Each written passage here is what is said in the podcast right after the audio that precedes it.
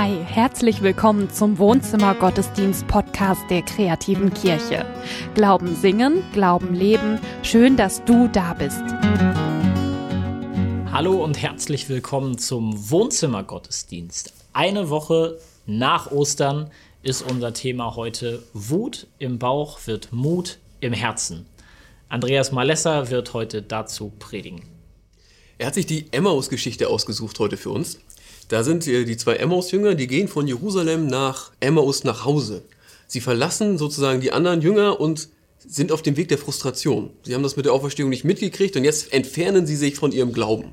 Ganz praktisch. Und Jesus begegnet diesen beiden Jüngern und verändert sie in ihrer Frustration. Das wird, äh, glaube ich, ganz toll mitzuerleben. Lass uns feiern, Gottesdienst, im Namen Gottes des Vaters und des Sohnes und des Heiligen Geistes. Amen. Amen. Zwei Fehler hatte Michael schon gemacht. Und sein gehetzter Blick zum Beifahrersitz zeigte ihm auf der Stirn seines Fahrlehrers gewaltige Sorgenfalten. Naja, noch fünf Minuten, dann war alles geschafft. Den Prüfer konnte er nicht sehen, der saß auf der Rückbank im toten Winkel des Innenspiegels. Also, Schulterblick, Blinker setzen, vorsichtig links einordnen, runter in den zweiten Gang, Gegenverkehr durchlassen und rein in die Seitenstraße. Michael gab Gas und schoss zügig über jenen Zebrastreifen, den die Oma mit den zwei Einkaufstüten gerade betreten hatte. Eine fiel ihr dabei vor Schreck aus der Hand. Danke, das genügt. Jetzt hörte Michael den Prüfer. Fahren Sie mal da vorne rechts ran. Durchgefallen. In der praktischen Fahrprüfung durchgefallen. Jetzt, jetzt war ja alles umsonst, jammert Michael. Nee, sagt der Fahrlehrer, umsonst war es nicht, aber vergeblich. Kleopas und sein Freund haben gesehen, wie Jesus gekreuzigt wurde, und keine himmlischen Engelsheerscharen sind zu seiner Rettung herabgestiegen. Der Mann, dem sie drei Jahre ihres Lebens gewidmet haben, der wundertätige, kluge, faszinierende, redegewandte Lehrer Jesus war stinknormal wie alle politisch Verdächtigen von den Römern zu Tode gefoltert worden. Ich könnte mich ohrfeigen. Wie blöd muss man sein? Kleopas und sein Freund, ihr Glaube, dass Jesus möglicherweise tatsächlich der Messias, der Gesandte Gottes gewesen sein könnte, ihre Liebe zu seinen Worten, ihre Hoffnung auf eine bessere Welt sind krachend zusammengebrochen. Zwei Jünger voller Zweifel und Selbstanklagen sind es, die da von Jerusalem nach Emmaus hinabtrotten. Es ist nämlich ein Abstieg, es ist ein Rückzug aus dem öffentlichen Engagement ins private traute Heim. Ich engagiere mich für gar nichts mehr, Sixpack und Tatort, das genügt mir.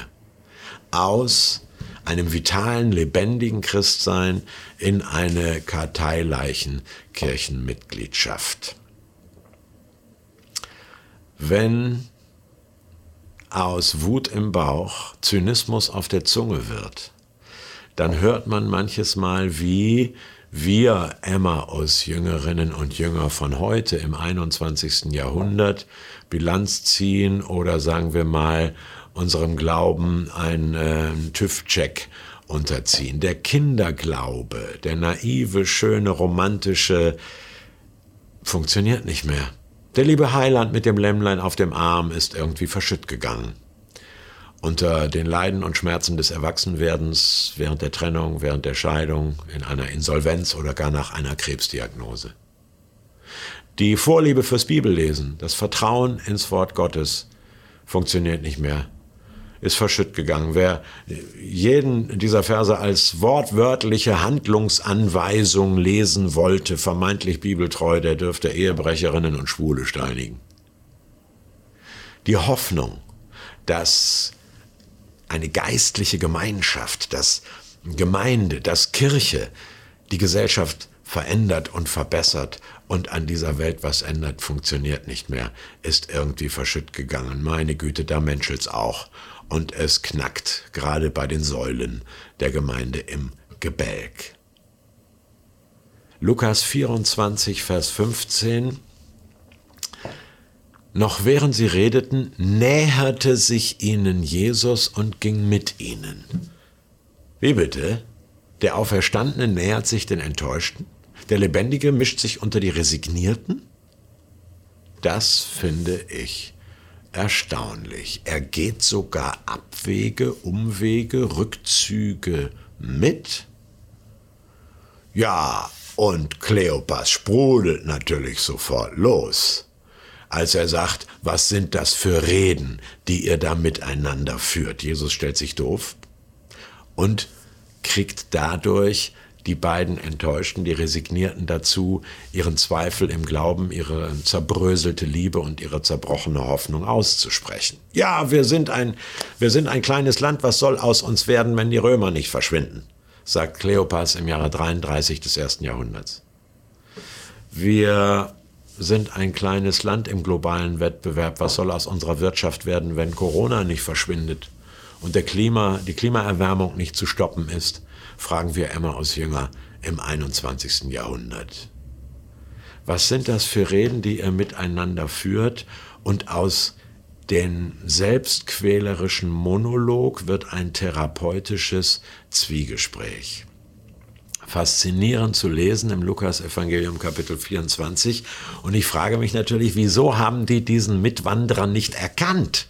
Wieso haben die das nicht gemerkt? Jesus hat ihnen doch schon vor seinem Tod im Matthäusevangelium Kapitel 25 kann man das nachlesen in einem Gleichnis gesagt, dass man möglicherweise ihn in den Bedürftigen erkennt. Ich war hungrig, nach Frieden und Gerechtigkeit zum Beispiel, und ihr gabt mir zu essen. Ich war krank vor Verlustschmerz um die Heimat oder die erschossene Familie in Kriegsgebieten. Und ihr habt mich geheilt, ihr habt mir Heimat gegeben, Asyl, Schutz, ihr habt mich getröstet, wart bei mir. Ich war im Gefängnis, wird schon was dran gewesen sein, haben alle anderen gesagt, und ihr habt mich besucht sogar wenn ich schuldig im Gefängnis war. Ich war nackt. Also ich habe mich in Grund und Boden geschämt, ich habe kein Fettnäpfchen ausgelassen, ich kannte die Gepflogenheiten nicht, ich habe eine Peinlichkeit nach der anderen produziert. Und ihr habt mich bedeckt, also ihr habt euch zu mir gestellt, mich geschützt, mich entschuldigt. Sie hätten ihn eigentlich erkennen können, aber so menschlich, so nah haben sie sich natürlich Gott in menschlicher Gestalt nicht vorgestellt. Und dann führen sie alles an, was sie in der Bibel nicht verstehen. Und dann heißt es, Lukas Evangelium Kapitel 24, Vers 27, er öffnete ihnen die Schrift. Dieser Satz gehört in Marmor gemeißelt an die Wand jedes Gemeindehauses, finde ich, weil es das Prinzip ist, wie Christen die Bibel lesen. Er öffnete ihnen die Schrift. Denn ohne den Auferstandenen stocherten sie nur relativ ratlos in allerlei Bibelversen herum und das tun manche Hauskreise und Gemeinden und christlichen Gruppierungen heute noch. Es macht irgendwie keinen Sinn. Wenn aber er, Christus, uns die Schrift öffnet, dann darf also kein Geh- und kein Verbot, weder des Alten noch des Neuen Testaments mehr an Jesus vorbei angewendet und ausgelegt werden, so als hätte es ihn, sein Leben und seine Lehre nicht gegeben. Martin Luther hat gesagt, Christus ist der Schlüssel zur Bibel. Christen lesen die Bibel von hinten her. Deswegen können Christen eigentlich keine Fundamentalisten sein, weil sie immer fragen, was sagt der auferstandene Christus, sein Leben und seine Lehre zu diesem Vers oder dieser Geschichte oder dieser Anweisung. Uh, was macht man nach so einem Aha-Erlebnis? Kleopas und sein Freund auf dem Weg nach Emmaus machen etwas, das möchte ich dir auch empfehlen. Herr, bleibe bei uns, denn es will Abend werden. Das ist ein berühmtes Lied geworden, dann in der Kirchenmusik. Sie bitten Jesus in ihr Haus. Und da sie ja gemeinsam dort ankamen, hatten sie wahrscheinlich keine Zeit vorher zu putzen oder aufzuräumen. Jesus kommt auch in ungeordnete Verhältnisse. Schöne Grüße an manche Paare und viele Patchwork-Familien und Singles. Sie bitten ihn in ihr Haus, in ihre ungeordneten Verhältnisse. Da sie zu Tisch saßen, nahm er das Brot, teilte es und gab es ihnen. Da erkannten sie ihn, heißt es dann plötzlich. Wo erkannten sie ihn nochmal? Beim Abendmahl. Sie erinnern sich plötzlich daran, wie er doch genau das vor seinem Tod getan hat. Und das ist etwas, das wünsche ich ebenfalls jedem von euch, nämlich bei Brot und Wein im Abendmahl möglicherweise den Heiland aus dem Kinderglauben und das Aufleuchten des Wortes Gottes in der Bibel und die Geborgenheit und die Zukunftsorientierung in einer christlichen Gemeinschaft wieder zu entdecken, sich daran zu erinnern und sie in neuer Form wiederbelebt zu kriegen, dass man also mit den Augen des Herzens, sieht man ja gut, hat Antoine de Saint-Exupéry gesagt, dass man also mit den Augen des Herzens beim Abendmahl den anwesenden Auferstandenen erkennt. Und dann schlägt der Kleopas mit der flachen Hand auf den Tisch und sagt, brannte nicht unser Herz? Nee, äh, es war ein Haufen Wut im Bauch, keine Mut im Herzen. Jetzt aber haben sie Mut im Herzen und dann heißt es, liefen sie nach Jerusalem zurück, um den anderen zu sagen, der Herr ist auferstanden. Das ist ungewöhnlich, würde Inspektor Colombo, der in dem speckigen Regenmantel da murmeln in alten Krimis, denn vorhin bei Tageslicht und bergab waren sie stinksauer, jetzt bei Dunkelheit und bergauf sind sie hellauf begeistert. Amen. Jesus, meine Hoffnung lebt. So, das finde ich ist irgendwie der, der Kern dessen, was meine Wut im Bauch zum Mut im Herzen werden lässt. Also Mhm. ich, ich mag den Satz sowieso, Ja. weil er so präzise ausdrücken kann, was, was ja wirklich, Ja. wirklich geschieht in der, in der Begegnung mit Genau. Jesus. Und er selber ist die Hoffnung. Ja. Also, ich finde ich find das auch so stark in der Geschichte eben, dass Jesus den beiden nachgeht. Mhm. Die laufen vor ihm weg, die verlassen äh, die Gemeinschaft der Glaubenden, den Gottesdienst, wenn man so will, und entfernen sich und Jesus geht ihnen nach und Ja. schenkt genau das. Ja. Dass er ihre Hoffnung wieder wird und sich ihr Herz verwandelt. Absolut. Er ist derjenige, der, der dem nachgeht und der die Veränderung bewirkt in den Herzen dieser beiden Freunde. Vielleicht hast du ein Gebetsanliegen auf dem Herzen. Vielleicht hast du auch Fragen, Anregungen. Dann haben wir für dich eine E-Mail-Adresse. Wohnzimmergottesdienst.kreative-kirche.de. Wir freuen uns darauf, auf diesem Wege von dir zu hören. Wir freuen uns auch darüber, wenn du mit uns auf Social Media in Kontakt bleibst. Instagram, Facebook, ähm, YouTube, unser Newsletter. Im besten Fall hast du das alles abonniert. Dann bist du auf der sicheren Seite und verpasst nichts mehr rund um die Arbeit des Wohnzimmergottesdienstes und der kreativen Kirche. Wenn du kannst und magst, äh, freuen wir uns auch über eine Spende. Alle unsere Gottesdienste, natürlich auch der Wohnzimmergottesdienst, sind darauf angewiesen. Also sehr, sehr gern. Johannes und ich, da freue ich mich schon drauf, wir werden gleich dieser Predigt von äh, Andreas noch mal ein bisschen nachgehen. Ja? Aus Wut im Bauch wird Mut im Herzen. Was tut Jesus hier mit diesen Emmaus-Jüngern? Das ist ja so spannend. Einer, da laufen welche weg vom Glauben und von ihm und Christus geht hinterher. Da gucken wir nochmal genau hin, wie das funktioniert, was die beiden Jünger machen, was Jesus tut und so. Jo, das gleich. Yes.